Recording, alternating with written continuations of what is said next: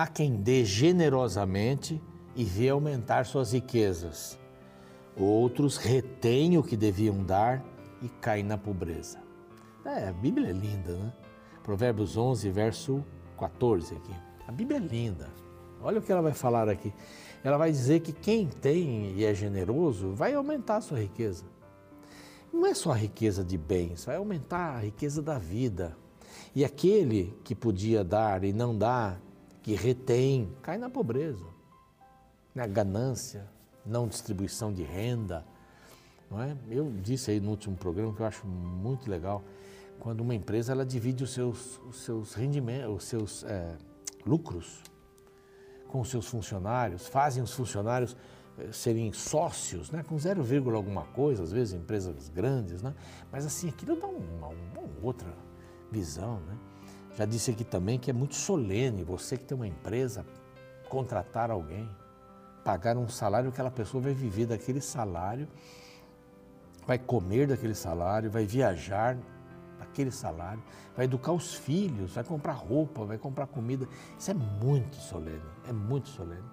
E aqui está dizendo assim: quem é generoso aumenta a riqueza. A preocupação dele não é ajuntar dinheiro. A preocupação dele é distribuir de uma maneira equilibrada aquilo que tem, dar satisfação. Nós temos lá na nossa comunidade alguém que todo mês dá uma quantidade de cestas básicas. Começou dando 100. 100. Precisa mais, pastor? 100. Impressionante. Uma pessoa vai tirar o dinheiro daqui para dar 100 cestas básicas, para ajudar 100 famílias. Gente, isso é muito solene. E aqui diz exatamente isso. Há quem dê generosamente, sem preocupação. Uh, aquele meu dinheiro foi. Não, sem preocupação. Suas riquezas aumentam.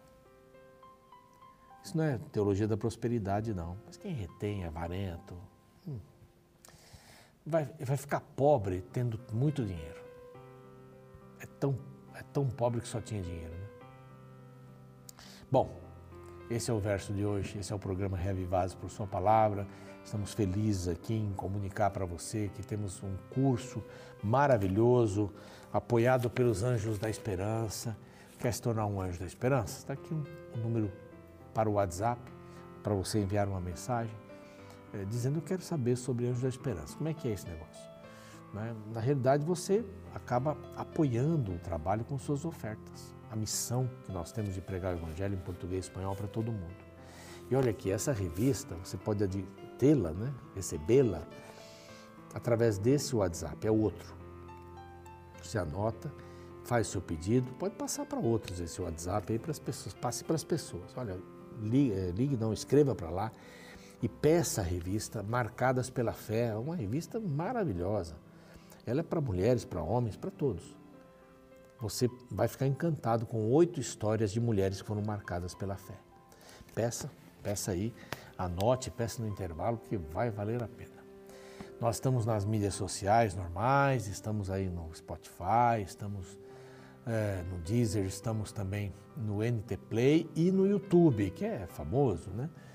Já temos mais de 400 mil pessoas que nos acompanham ali e é um prazer, um privilégio muito grande se você também se inscrever em nosso canal Reavivados por Sua Palavra NT. Mais do que isso, compartilhe. Copie o link e compartilhe. Ali no, no YouTube nós temos todos os capítulos da Bíblia. Vai valer a pena para você, tenho certeza absoluta. Absoluta. Nós estamos indo para o último capítulo, né?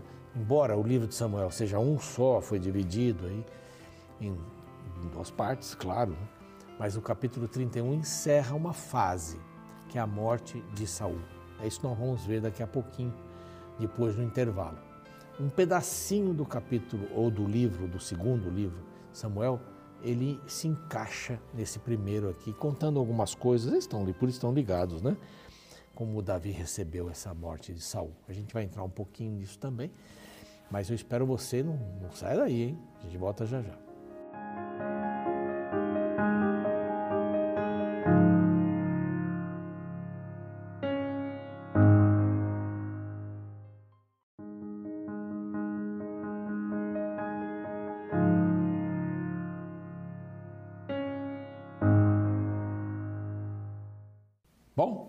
Último capítulo, capítulo 31. Nós estaremos estudando agora para encerrar esse ciclo do, prim do primeiro livro de Samuel.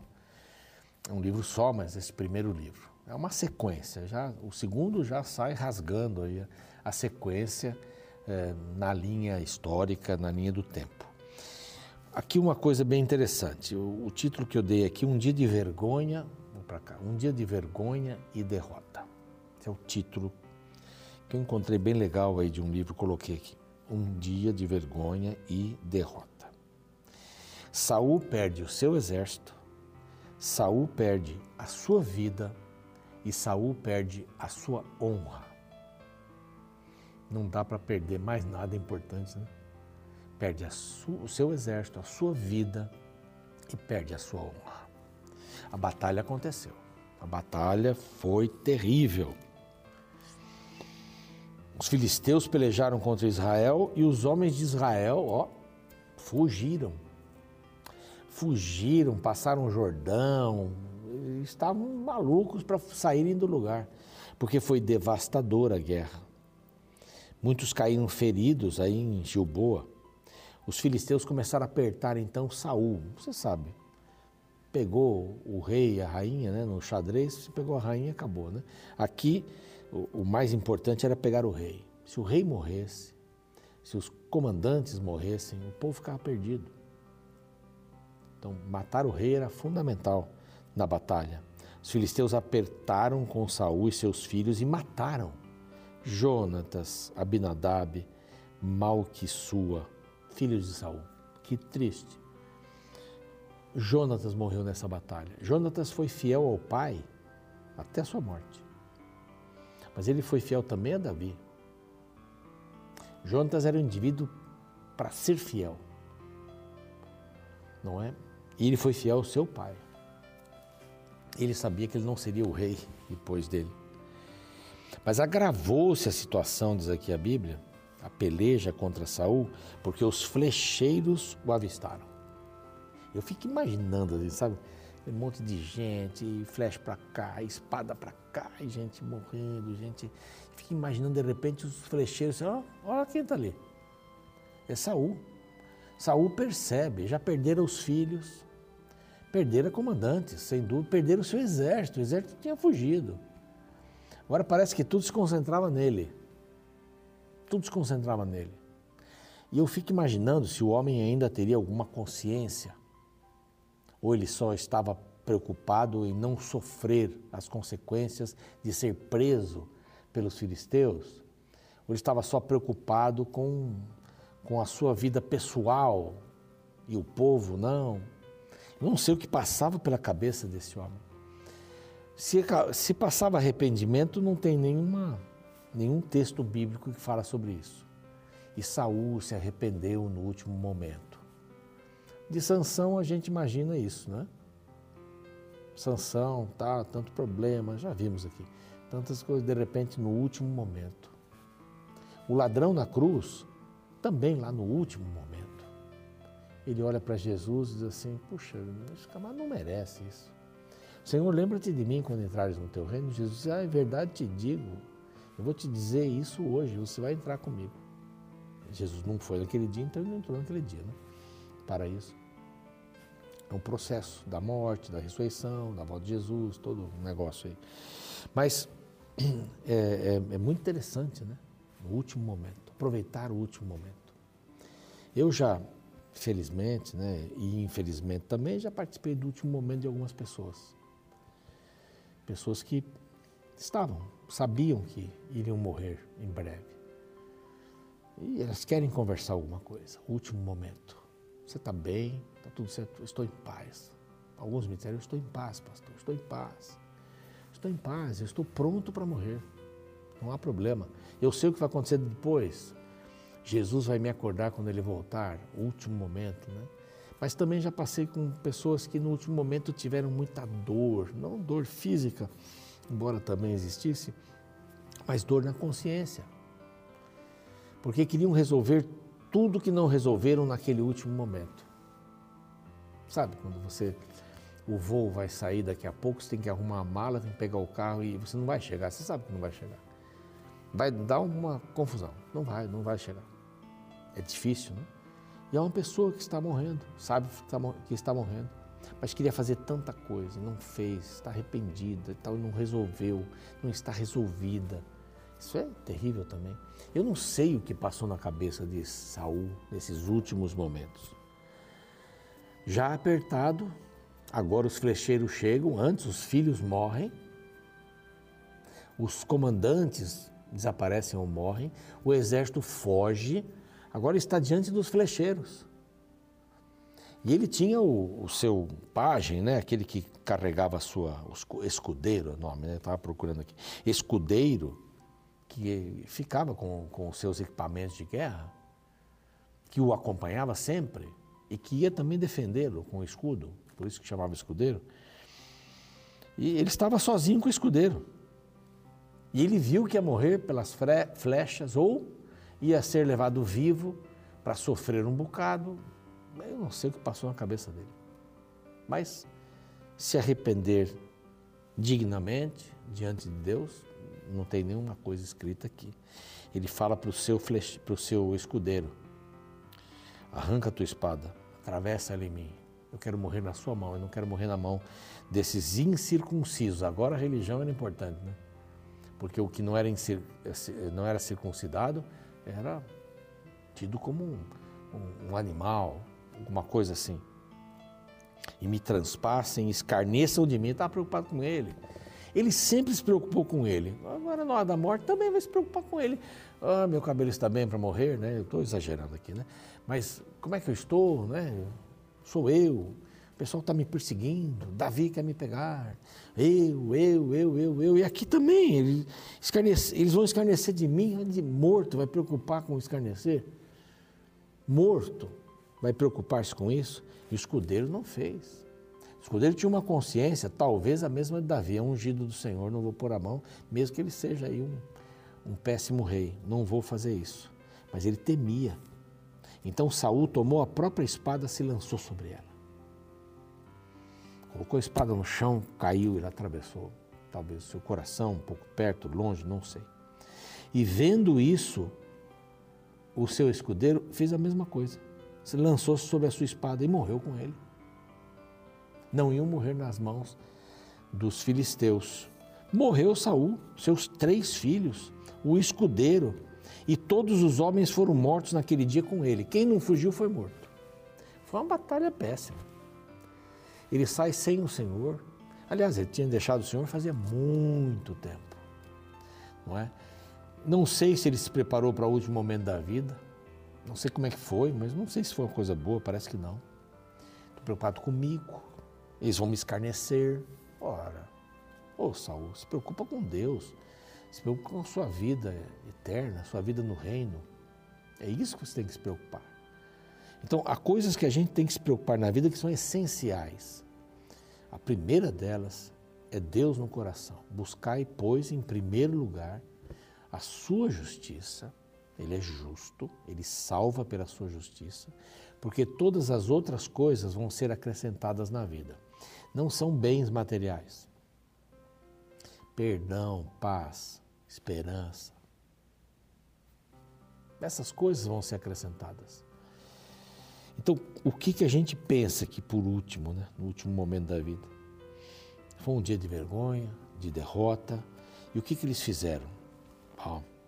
Eles pegaram Saul morto, cortaram a cabeça dele, o levaram para dentro do, da casa dos deuses deles. Cortaram a cabeça de Saul, verso 9 está aqui. Despojaram das suas armas, enviaram mensageiros para toda a terra dos filisteus em redor, a levar as boas novas à casa dos seus ídolos e, aos, e entre o povo. Por que a casa dos seus ídolos? Nós vencemos Jeová. Que vergonha que Saul cometeu nós vencemos Jeová. Lógico que Jeová era muito mais forte e vai mostrar isso, e já mostrou isso aqui em vários aspectos, com Davi Golias e tal, era mais forte. Mas vá lá na casa, na casa dos ídolos, e diga: Nosso Deus venceu. nosso deus Dagon e outros tantos lá venceram. Puseram as armas no templo do, do deus Astarote. Esse deus apareceu em vários lugares depois. E o seu corpo fixaram no muro. Isso é vergonha. Estão ouvindo isso? Os moradores, e foram fortes? Moradores de Jabes de Gileade foram lá à noite, tiraram o corpo, queimaram e enterraram seus ossos e jejuaram sete dias. Era o rei de Israel. Mas ele morre, ele perde a sua vida e perde a salvação. Porque ele se desligou de Deus lá atrás. Aí, só um pequeno spoiler: a gente vai ver isso amanhã, quando começarmos o, o segundo livro de Samuel, e amanhã vai ter surpresas, hein? Olha, amanhã vai, não perca amanhã, vai ter surpresas para você. Lindas surpresas. Talvez mude alguma coisa aqui, viu? Talvez mude. Então não perca amanhã, você vai gostar bastante. Mas o que acontece? Onde estava Davi? Davi estava lá tentando reconstruir a cidade de Ziglac. E no terceiro dia da batalha, aparece um homem com as vestes rasgadas e tudo mais, terra sobre a cabeça, etc. E esse camarada aqui, ele pensou que ia se dar bem, se deu mal. Que ele foi contar para Davi o que tinha acontecido na batalha. E ele diz que, que no final das contas, ele traspassou, ajudou Saul morrer. Ele diz assim: Cheguei por acaso à montanha, verso 6, de Gilboa, eis que Saul estava apoiado sobre a lança e os carros e cavaleiros apertavam com ele. Olhando ele para trás, viu-me, chamou-me disse: Eis-me aqui. Eu disse, né? Quem és tu? Sou, male... sou eu, eu sou a Malequita. Então me disse: Arremete sobre mim e mata-me, pois me sinto vencido, de cãibra, não consigo mais. Minha cabeça está boa, mas eu não consigo fazer mais nada. Eu me arremessei sobre ele e trouxe para você, Davi. Oh, Davi, trouxe a coroa e o bracelete. Vamos sair bem. Bom, só amanhã você vai saber o que aconteceu com esse camarada, mas ele não saiu bem. A ideia não era não toque no ungido do Senhor? Amanhã você vai saber o que aconteceu aqui, não perca. Cenário novo, é bem possível, né? Bom, não vou falar mais nada, mas amanhã vai ser um dia especial. E a gente vai desvendar essa história. O primeiro capítulo do segundo livro de Samuel. Mas aqui a gente aprende que não vale a pena é, nos esforçarmos para sermos o nosso próprio Deus, o Deus da nossa própria vida. Como Saul, a lição é péssima, é negativa, mas a gente tem muitas, muitas, é, muitos aprendizados aí, sem dúvida nenhuma. Ele não ouvia Deus, ele era ele por ele, ele se achava o dono das terras. Ele pegou um ranço contra Davi que só fez coisas boas, mas porque ele foi seria o próximo rei.